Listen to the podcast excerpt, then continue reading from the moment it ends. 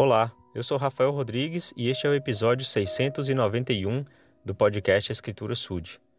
O apóstolo Pedro, escrevendo aos povos de várias cidades, de várias regiões que começavam a conhecer sobre Jesus Cristo e seu evangelho, nos ensina algo muito importante aqui sobre a fé.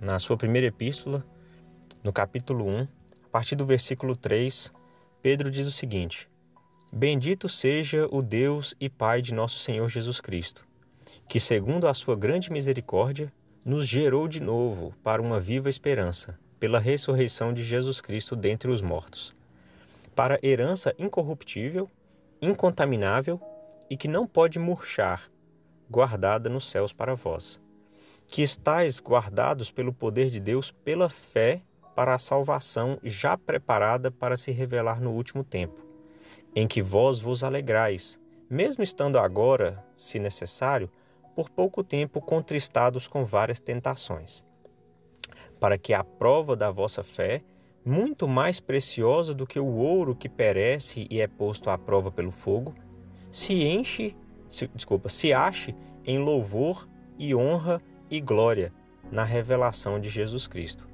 ao qual, não havendo visto, a mais, no qual, não o vendo agora, porém crendo, exultais com alegria inefável e gloriosa, alcançando o fim da vossa fé, a salvação das almas. Então vamos lá, né? Uma escritura que eu particularmente gosto muito, aconselho-os a lerem novamente com mais com mais tempo e ponderação, mas aqui ele, ele deixa claro que a ressurreição de Jesus Cristo traz uma viva esperança e que, mesmo passando por tribulações e dificuldades que são necessárias, nós precisamos guardar a nossa fé. E a nossa fé tem por finalidade a nossa salvação.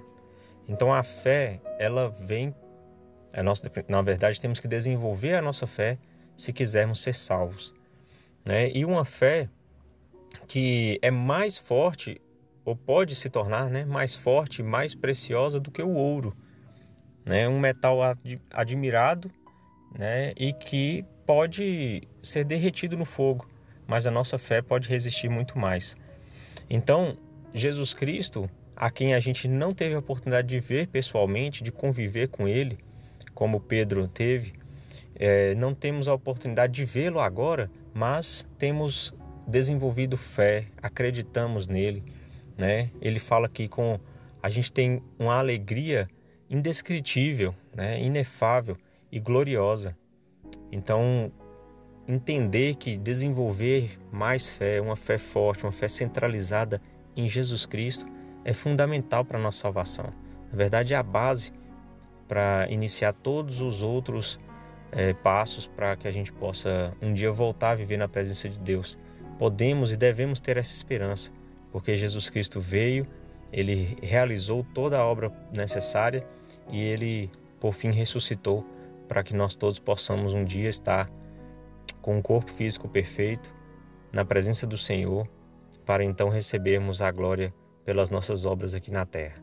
Eu sei que Jesus Cristo vive, eu sei que Ele é a fonte de toda fé, de toda esperança, e que ao de depositarmos a nossa confiança nele, ao conhecermos a Ele melhor e seguirmos seus passos, nós vamos sim ter uma alegria inefável.